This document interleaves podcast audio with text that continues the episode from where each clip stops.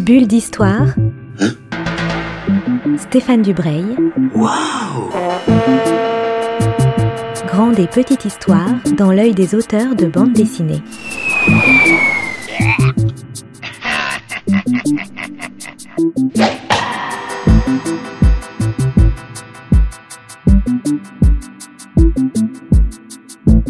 Bonjour à toutes et à tous et bienvenue dans une nouvelle bulle d'histoire, la bulle d'histoire de Noël quasiment.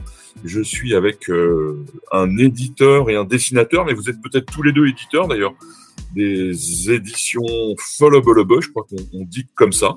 C'est un peu ésotérique, peut-être que vous nous direz euh, d'où vient ce nom un peu mystérieux. On a déjà parlé de votre travail dans deux bulles d'histoire avec Julie Chapalaz et puis avec l'histoire du petit Gaston en Normandie. Voilà deux, deux émissions qui ont eu euh, pas mal de succès. Là, je vous ai tous les deux pour parler d'un projet que j'ai adoré. Je veux dire que c'est une des choses les plus drôles que j'ai jamais lues en bande dessinée, qui est la petite histoire des colonies euh, françaises. Un travail titanesque, puisqu'on on est sur 1000 ans d'histoire en à peu près euh, 600, 600 pages. Même Ouais, si le gros, 140. Même si le gros c'est 500, ouais, c'est ça, c'est un, un- un livre énorme. Ah, avant de parler de votre travail, moi je pose toujours la même question à mes invités. C'est qui êtes-vous? Le premier, c'est qui? C'est Grégory ou Otto qui va se présenter? Je, je vais commencer. Grégory. Alors moi je suis euh, Grégory Jarry. Avec Thomas, on est cofondateur des éditions Flubble Up. C'est une maison d'édition qu'on a montée en 2002. Enfin, qui a été diffusée en librairie en 2002 et qu'on a montée euh, dans les années 90. On a commencé par faire un fanzine quand on était étudiant et puis on a, on a voulu poursuivre euh, et aujourd'hui on en est euh, à la maison à 20 ans. Euh, On est de- deux auteurs. Les, les gens qui travaillent euh, maintenant, la, la maison d'édition salarie euh, 7 personnes.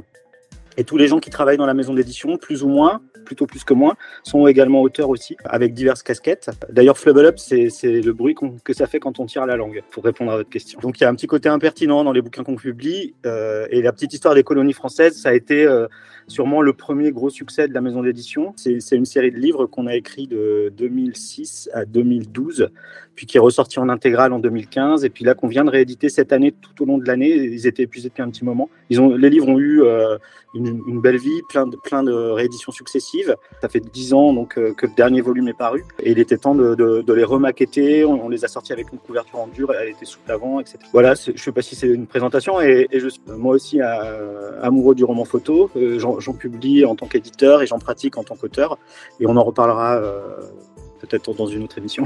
Absolument, absolument. Euh, ben oui, euh, donc moi je suis euh, Thomas Dupuis, je signe euh, Autoté, donc je suis cofondateur avec Grégory de- des éditions Flubble Hub. Pour préciser ce que vient de dire Grégory, on a le, le- le- le premier fanzine qu'on a sorti date de janvier 1996. C'était vraiment un fanzine, euh, un fanzine tout ce qu'il y a de fanzine. Et donc en fait vraiment on a on- tout au long entre 96 et, 80 et 2001 en fait on a on a fait euh, grandir et mûrir notre pratique. Et en fait, en 2002, après un, ou deux ans d'autodiffusion en librairie, on a, on a, on a eu accès à une diffusion en distribution euh, nationale euh, via le comptoir des indépendants. Et c'est- de là que nous, on date euh, la création de la maison d'édition, parce que c'est à partir de là vraiment qu'on s'est investi dans, dans, dans, l'édition professionnellement. En fait.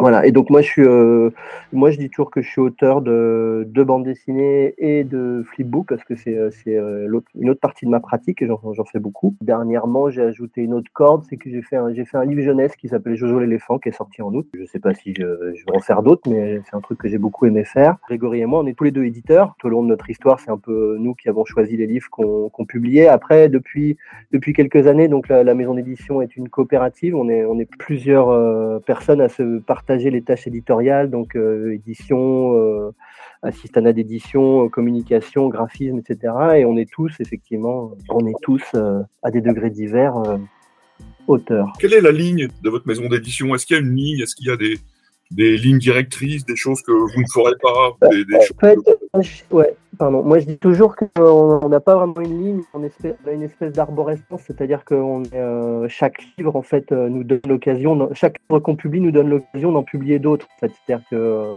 il y a des, par exemple, il y a des projets qu'on a reçus un peu tôt des fois et qu'on savait, on- qu'on aurait bien fait, mais qu'on savait pas comment le rattacher à un autre livre de notre maison d'édition. Donc tout fonctionne un petit peu comme ça. Et après, effectivement, comme disait Grégory, au départ, c'est vrai qu'on a, on a, on a, un fond plutôt impertinent. Voilà, avec le temps, euh, on a aussi publié des choses qui n'étaient pas forcément euh, dans le registre de l'humour, mais on aime bien qu'il y ait de l'humour, effectivement, dans, ce qu'on publie. Et, on est aussi, dans, la ligne éditoriale, il y a un, un, fort euh, goût pour le récit, la fresque, et c'est ça qui nous amène aussi à faire des récits historiques la bande dessinée historique nous intéresse. Euh, après, elle est, elle est pratiquée de manière très euh, un peu pompier. Le dessin est souvent un peu pompier. Il y a un truc euh, très traditionnel dans la bande dessinée historique que, que nous on essaye de, détourner, notamment avec deux séries dont j'ai été le scénariste, La petite histoire des colonies françaises et les, et les voyages de Belzoni en Égypte et en Nubie, qui prennent pas mal le contre-pied de ce qu'on peut voir en bande dessinée historique classique, disons. Donc effectivement, euh, là, on est là pour parler de la petite histoire des colonies françaises et c'est une, euh, une série qui a longtemps fait un peu une colonne vertébrale euh, de la maison d'édition parce que à la fois en tant que récit, ça raconte quand même 500 ans de colonisation et, et avec le ton impertinent qu'il y a, le dessin aussi volontairement en bâton, Shadok, qui prend le contre-pied total de la bande dessinée réaliste historique. Même dans, dans, beaucoup de vos livres, il y a à la fois du récit, de l'histoire, de l'humour, mais il y a aussi un, un projet politique. C'est peut-être un mot un peu, un peu pompier ou un peu pompeux, mais quand on voit votre catalogue, on sent ce, ce projet politique, ce projet de un vrai regard sur la société. Ouais, ouais, ça fait partie aussi des fondements de la maison d'édition. Même dans les jeunes auteurs qu'on a pu accueillir euh, depuis une dizaine d'années, il y, y a, souvent des livres euh, qui, qui, portent un regard sur le monde, sur la société, euh, qui proposent des choses politiquement à travers des récits qui sont souvent un peu complexes. Je suis d'accord avec vous. Mais pas que. Ouais, ouais, mais pas que. non, pas que. Et, et, par rapport au projet de la maison d'édition, les illustrateurs qu'on va publier, les dessinateurs qu'on va publier, seront jamais euh, euh, des gens qui, font, qui pratiqueront un dessin ultra réaliste et tout. On, est dans un dessin spontané, euh, sûrement un peu à cause, Thomas disait, des influences qu'on a d'Arakiri, liées à l'humour, mais aussi liées au dessin. Charlie Mansuel, le, ces dessinateurs-là de, des années 70 pratiquaient un dessin presque écriture. Ils, ils, jetaient le dessin sur le papier sans faire de crayonné. Et nous, on est, on est issus de cette école-là et on a, on a vraiment un goût pour, euh, pour le, côté jeté sur le dessin. Dans, à peu près tout ce qu'on publie. Enfin, je sais pas, je me trompe peut-être, il y a peut-être des exceptions. C'est ça, oui, donc tout ce qu'on dit là, c'est un peu les, les, bases de ce qu'on fait. Après, euh, il y a toujours des exceptions qui viennent confirmer la règle, comme par, par exemple Saison des Roses, qui est notre deuxième, enfin, qui qui est un de nos gros succès actuels on peut pas vraiment dire que le dessin soit jeté, jeté, même s'il y a, il a un dessin très dynamique qui est, qui est, influencé par le manga notamment, mais c'est un dessin qui est très travaillé aussi, quoi. Donc, euh. donc on, va parler de la petite histoire des colonies françaises. Moi, je, je tenais à, à, en parler d'abord parce que, comme vous l'avez dit tous les deux, il y a la réédition des cinq volumes. Ouais, la série a 10 ans du coup. Mais elle reste, je crois, complètement d'actualité. Euh, elle n'a pas pris une ride. Enfin, je sais pas, ça c'est à vous de me le dire, mais. Ouais, elle me paraissait très, ça me paraissait important d'en parler parce que je trouve qu'elle est totalement dans l'actualité. On a les, les fameuses xème lois sur l'immigration qui sont en train d'arriver. Ça, c'est le dernier volume de votre de votre série. Mais on a aussi tous les débats sur la restitution des, des œuvres d'art pillées par les les colons, on va dire comme ça. Ouais. Faut les restituer, pas les restituer. Que sont ces collections? Il y a aussi tous les débats sur la reconnaissance des, des crimes de la colonisation. L'Algérie, euh, bah, le Cameroun, il y a tous les pays d'Afrique, il, y a tous ces débats, là, les fameuses dents de Patrice Lumumba qui sont euh, reparties en, en, en Afrique. C'est bien que vous parliez du Cameroun parce que quand on a écrit le tome 4 de la petite histoire des colonies françaises qui est sur la France-Afrique, moi à cette époque-là j'ai découvert cette histoire de la colonisation du Cameroun et, et, la participation de la France que je ne connaissais pas et, qui, et il n'y avait aucun livre de référence à l'époque là-dessus. Donc j'ai fait avec les moyens du bord, euh, avec ce que j'ai pu trouver sur Internet et quelques historiens quand même qui avaient fait des passages assez courts dans, des bouquins de, l'histoire de la colonisation de l'Afrique. Et puis Catherine Kokri-Vitrovitch avait, avait travaillé aussi dessus. Aujourd'hui, il y a un livre de référence qui, a été publié depuis, qui, est formidable, qui a un gros, un gros volume. Euh, on, a essayé dans cette petite histoire des colonies françaises justement d'aborder des thèmes qui n'étaient pas euh, très connus à l'époque, de montrer les, rouages. Je pense que c'est ça qui est intéressant et qui fait que ça n'a pas perdu de, de, de sa force, c'est que le, le livre, au-delà d'être exhaustif, d'être le plus exhaustif possible, il essaie de montrer les mécanismes euh, mmh. à l'œuvre et qui sont toujours à l'œuvre aujourd'hui dans n'importe quelle entreprise d'impérialisme ou de colonisation. Et comment vous avez eu envie ou l'idée de vous lancer dans un, dans un projet pareil? Parce que c'est plusieurs années d'écriture, plusieurs années de, de, de, travail de dessin. C'est cinq volumes, on l'a dit, c'est ouais. plus de 100 pages. Il y a un gros travail avec une historienne, on va, on va, en reparler. Comment vous vous êtes dit, tiens, il faut absolument qu'on qu raconte cette histoire? On n'est pas historien, hein, on est auteur de bande dessinée, ça fait quand même une grosse différence. euh, on peut se permettre d'utiliser euh, notre sensibilité dans nos livres, ce que ce que peut pas faire l'historien, euh, qui doit être le plus objectif possible. Nous, on, aborde ça par l'humour parce que c'est ce qu'on sait faire, et, par notre sensibilité. Et effectivement, moi, moi à la base, je m'intéressais très près à la guerre d'Algérie à cause d'une personne de ma famille qui l'avait faite, avec qui j'ai fait des entretiens. Et j'ai eu envie de faire un. Après qu'on ait fait un livre qui s'appelle Petite histoire du Grand Texas, qui raconte plus ou moins l'histoire de la constitution des États-Unis en tant que, que nation, euh, et pas en tant qu'État séparés les uns des autres, comment ils ont constitué leur nation. Et, donc ça raconte l'histoire aussi de l'impérialisme américain. Euh, on avait mis au point un langage avec Thomas pour raconter euh, de l'histoire. Cette manière de raconter qu'on a dans la petite histoire des colonies françaises, qui, est assez inédite. Enfin, en bande dessinée, euh, ça, pourrait être pratiqué, mais on, est parmi les, les, seuls à faire ça.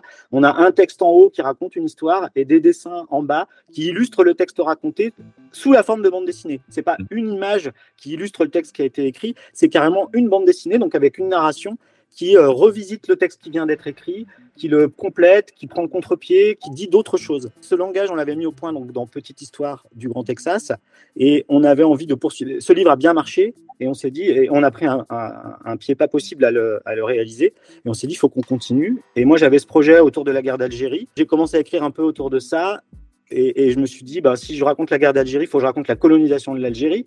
Mais en fait, si je raconte la colonisation de l'Algérie, il va falloir que je raconte euh, la rivalité franco-anglaise, parce que euh, elle s'est faite entre autres euh, parce que la, la, France avait perdu ses colonies en, en Amérique. donc je me suis dit, si, dans ce cas-là, pour raconter la colonisation de l'Algérie, je suis obligé de raconter la colonisation de Québec, du, du, Canada. Et puis si je raconte ça, il faut aussi que je raconte la rivalité franco-anglaise. Enfin, et du coup, de fil en aiguille, je me suis dit, bah, en fait, le, projet, c'est de raconter le projet impérialiste français. Il faut tout raconter. Donc, l'histoire des colonies françaises. Et j'ai fait des études de lettres. Euh, j'ai été euh, biberonné euh, dans mes, pendant mes études euh, aux philosophes des Lumières, à Diderot, d'Alembert, les encyclopédistes. Et du coup, je, je, je, me suis dit, tiens, ce serait marrant de faire est-ce qu'il y a des historiens qui ont déjà fait une histoire globale des colonies françaises? Et ça n'existait pas. Je ne sais pas si ça existe aujourd'hui. C'est possible qu'aujourd'hui, oui. Mais à l'époque, il n'y avait pas d'histoire globale. Chaque historien est, séparé, euh, est spécialisé dans une période. Et, je crois que ça n'existe pas encore aujourd'hui. Il n'y a pas un livre qui va raconter la colonisation de l'Amérique et la France-Afrique ça se fait ça se peut pas. Ou alors c'est une compilation et c'est un historien qui va chapeauter plein de travaux de, de plein d'autres historiens. Ça ça j'ai utilisé des livres comme ça pour le faire. Et on s'est dit allez hop on se lance dans le truc et on raconte toute l'histoire des colonies françaises et ça va faire plusieurs volumes. Je savais pas qu'il y en aurait cinq au départ. Et, et, et du coup le coffret là euh, a un petit côté encyclopédie quoi. Voilà. ce, qui est, ce qui est intéressant c'est que c'est extrêmement pédagogique. On va parler de l'humour aussi des, des moyens mis en œuvre dans le dessin. Parce que c'est comme tu le disais c'est assez extraordinaire on n'a jamais vu ça. C'est une fausse économie de dessin, mais d'une richesse. Euh, enfin, moi, je trouve ça assez, assez diabolique. C'est des livres qui sont extrêmement pédagogiques. Moi, je vois ma fille qui est au, au collège, qui est en troisième, qui, qui aborde le XXe siècle après le XIXe. C'est des choses qui sont absolument pas abordées à l'école. Ou alors, c'est vraiment traité. Toujours pas. Enfin, Toujours pas. Un, un peu plus que ça l'était quand même. Il faut pas dire ça parce que euh, on va se faire taper sur les doigts par les par les profs qui vous écoutent. Mais euh, quand nous on était étudiants, effectivement, euh, ça n'a jamais été abordé. Et moi, c'est une des choses qui m'a poussé à l'écrire, c'est que j'ai eu vraiment l'impression que l'éducation nationale m'avait m'avait menti, au, au, moins par omission, si ce n'est m'avait trahi, en ne me racontant pas cette histoire absolument passionnante et qui parle de mon identité profonde de citoyen français. Et c'est seulement à, à l'âge d'homme que j'ai, même après mes études universitaires, que j'ai que je me suis intéressé à la question. Effectivement, tout est disponible. On peut aller lire des bouquins et on peut trouver toutes les infos. Globalement, euh, ce livre-là, outre le regard euh, assez acerbe et, le, décodage des mécanismes, euh, c'est quand même une compilation d'énormément de, travaux d'historiens euh, dans lesquels j'ai puisé pour, constituer notre propre histoire des colonies françaises. Je répète un peu ce qui est dit dans la préface par Catherine Kokrivitrovitch, mais avant la guerre d'Algérie, les, générations de nos grands-parents, on leur racontait l'entreprise coloniale française, même si c'était la grandeur des colonies françaises, ils savaient qu'il y avait un empire colonial, ils savaient ce qu'était Pondichéry, ils savaient euh, ce qu'était euh, l'AEF, l'AEF, euh, ils savaient. Et, et, quand il y a eu la guerre d'Algérie, on a tout mis sous le tapis. Il y a deux événements en France qui, qui, qui, sont des refoulés historiques, et presque tous les ans dans l'actualité, voire même peut-être toutes les semaines, ces deux refoulés sont la, co la colonisation, l'histoire des colonies françaises, et la collaboration. Ça commence tous les deux par un C. La collaboration, il n'y a presque pas un jour qui s'écoule sans qu'on qu en parle d'une manière ou d'une autre. Et la colonisation, c'est la même chose. Et, du coup, on ne peut pas les, étudier à l'école. La, collaboration est à peine étudiée en réalité. On ne dit pas que les entreprises françaises ont massivement collaboré, on ne dit pas quelles banques ont collaboré. La colonisation, c'est la même chose, elle s'est faite avec les banques françaises qui, sont encore, qui ont encore pignon sur rue aujourd'hui et on, ne le dit absolument pas. Bah, ce qui est intéressant dans ce que tu dis, c'est que effectivement collaboration et colonisation, mais que notamment le discours de Éric Zemmour qui revient sur la collaboration, mm. c'est aussi un discours sur la colonisation et sur l'immigration. C'est ça qui est intéressant aussi dans votre livre, c'est qu'on voit que ces 500 ans qui ont passé de colonisation, d'appropriation, de, spoliation des, des peuples africains, américains, mais évidemment asiatiques, vietnamiens, tout ça a une des conséquences euh, actuelles des conséquences sur notre société, sur les gens qui viennent et sur notre regard. Bah oui, complètement, ouais. Et c'est aussi pour ça qu'on a eu envie de le faire. C'est que ça, fait vraiment fondamentalement partie de notre identité, même si on n'y a pas participé. Et, il me semble fondamental de connaître, de, pour, savoir qui on est, d'où on vient. Et, comme on nous l'apprend pas à l'école, il faut bien euh, faire des livres euh, pour l'apprendre. Enfin, et du coup, ce, cette histoire des colonies françaises, euh, pour moi, ça constituait un, un, une restitution de ce que la société française, enfin de ce que l'éducation nationale ne, ne, nous apprenait pas. Et après, on l'a fait avec notre regard, notre façon de procéder, etc. Voilà. Faut évidemment qu'on parle du, dessin parce que le dessin est d'abord, il est extrêmement drôle. Je dois dire qu'on rigole, on rigole à chaque, quasiment à chaque chaque case. On pleure aussi parce que tu as réussi avec euh, des choses en apparence très simples, mais bon, quand on se penche sur le dessin, c'est quand même très très compliqué, à être tout le temps dans l'humour et dans l'abomination absolue. Ah, comment t'as fait ça, Thomas? Voilà, comment t'as fait ça?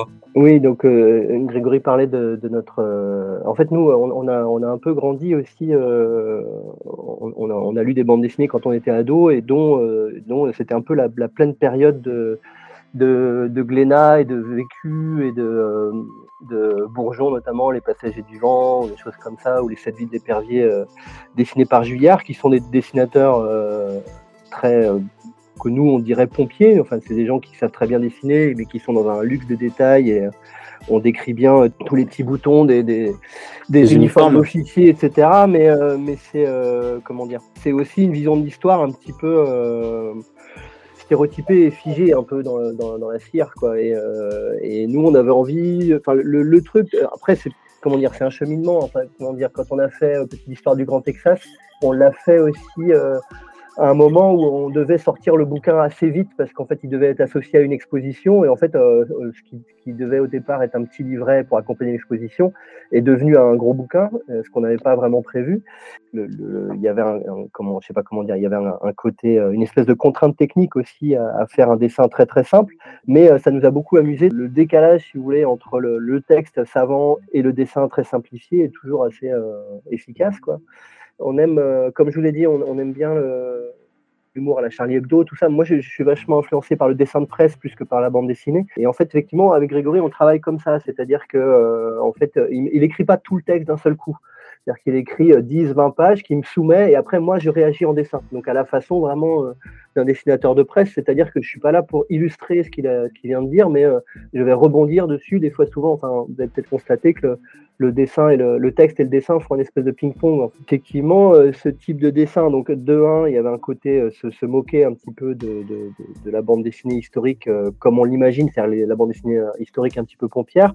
Et il y avait aussi l'idée qu'on allait raconter des choses assez horribles, dont des massacres, des génocides, voire. Il fallait rendre ça d'une façon un peu digeste. Et en fait, quand on quand avec un mes petits bonshommes euh, patate, euh, je dessine euh, quelqu'un en train de se faire couper la tête à la hache, c'est plus rigolo que quand on le fait euh, avec un luxe de détails. Ça, ça marchait bien. Ce qu'on n'a pas dit, c'est que le texte de Grégory est, est, au départ fait de façon un peu entre guillemets troisième République, c'est-à-dire que tout est raconté par le général de Gaulle, qui a une vision bien sûr biaisée de la colonisation. C'est didactique, mais c'est aussi quand même un peu sarcastique, quoi. C'est ironique. On est dans, dans quelque chose où on nous assène un discours très Troisième République, mais il est tellement asséné que euh, le, le, le lecteur se dit oh là là, c'est euh, horrible quoi. Bah c'est le dit. Oui, c'est je voulais vous parler évidemment du texte parce que c'est Troisième République.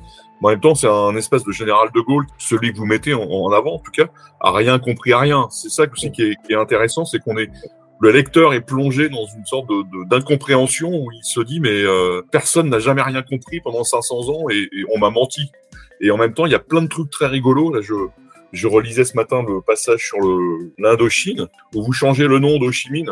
Là aussi, moi, j'ai beaucoup ri parce que là, le Ho vous traduisez ça en euh, celui qui dit que tout est fini ou que les, choses vont changer. Là, il y a aussi ça dans le texte, c'est que c'est un général de Gaulle qui parle, mais un général de Gaulle qu'on n'a jamais vu. Ben on a, j'ai compris ça après coup, mais il y a, une influence assez forte de, la pataphysique là-dedans, de, de, et même dans le dessin de Thomas, en réalité, euh, euh le général de Gaulle, c'est un peu ubu. Effectivement, c'est pas qu'il a rien compris, c'est qu'en fait, il, dit tout sans penser à mal. Et, nous, on est là devant ces énormités qu'il nous sort. Ils disent que les colonisateurs pensent tout bas en réalité. Est-ce que, tout le monde pense tout bas? Et, il nous fait des révélations extraordinaires sensationnel, euh, alors que tout est déjà publié dans les bouquins, et, on a l'impression de tomber des nues. Euh, mais, mais, lui trouve ça parfaitement normal. C'est là où il y a l'ironie, c'est qu'il nous dit réellement ce qui s'est passé, et c'est horrible, et, il assume parfaitement ce qui et, et, trouve ça totalement normal. Et là, on questionne notre identité française parce qu'on a tous au fond de nous euh, la voix de Michel Leb qu'on a entendu dans les années 80 euh, à des émissions en prime time, en train d'imiter les Noirs et de se moquer d'eux et de leurs grosses narines et tout ça. Et ça, pour moi, c'est un reste de la colonisation. C'est un reste de racisme français qui date de la colonisation. Et j'ai exagéré cette part de moi-même franchouillarde que, j'ai bien sûr euh, euh, fini par comprendre et que je réprouve. Mais quand j'étais petit, euh, je comprenais pas ce qui se passait et ça me faisait rire. En utilisant, j'ai retourné ça comme un gant pour nous le renvoyer à, nous Français en pleine figure.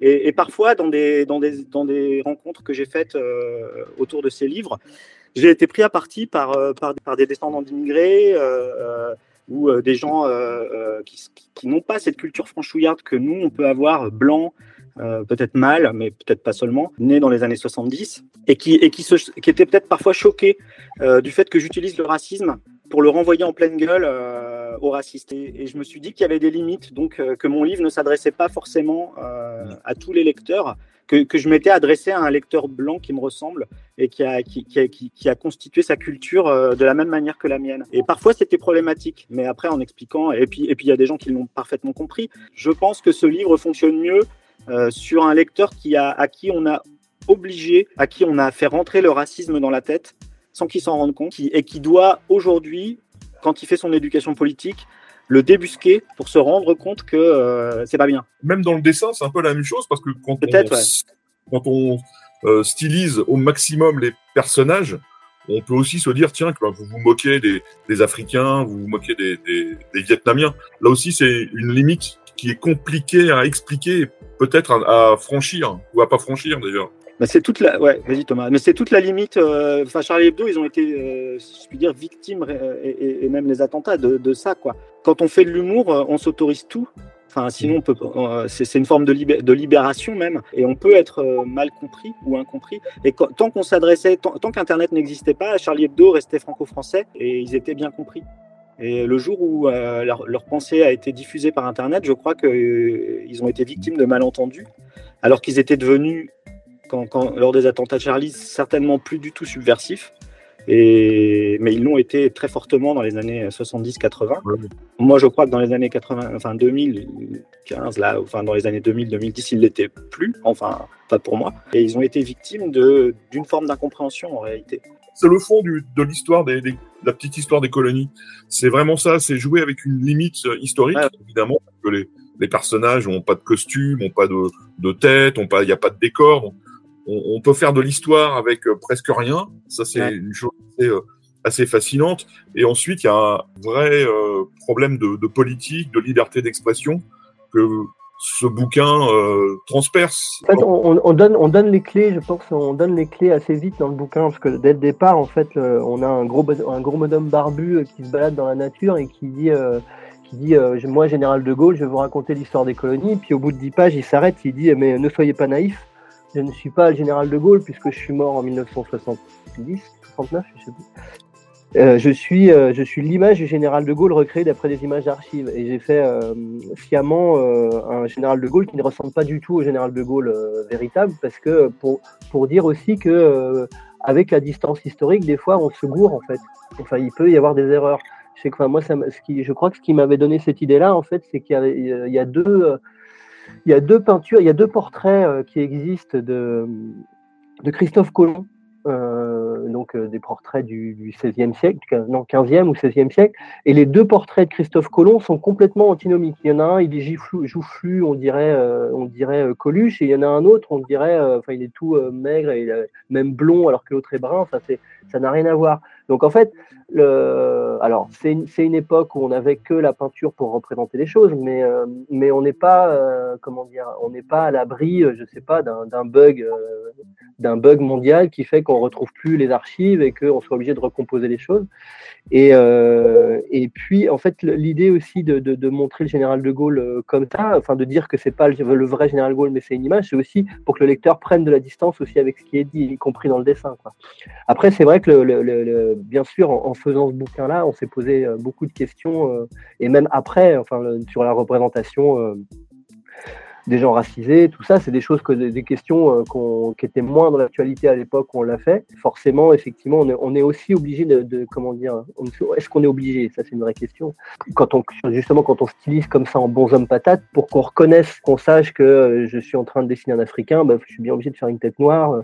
Quand, quand je fais un Vietnamien, je fais un petit chapeau pointu. Effectivement, c'est des, des clichés, mais c'est des clichés que j'espère on, on, arrive à détourner. de réutiliser les stéréotypes euh, pour les remanier, les reformuler et les dénoncer mais d'ailleurs, dans, l'édition que moi j'ai du, premier coffret, il y a un petit, euh, il y a un petit livret dans lequel vous expliquez ça très très bien. Il y a un peu un, cours de, de, ah de, dessin patates et de, un cours de dessin des, de l'histoire des, des, colonies françaises qui est assez fascinant parce qu'on s'aperçoit que les bonhommes patates, il y en a, il y a une sorte de typologie. Pareil, les bras, les jambes, les, les chapeaux, les présidents. Comme je disais au début, on a l'impression que c'est extrêmement simple, mais c'est très très élaboré c'est très pensé, c'est pas juste du dessin qu'on jette comme ça sur un, sur un papier.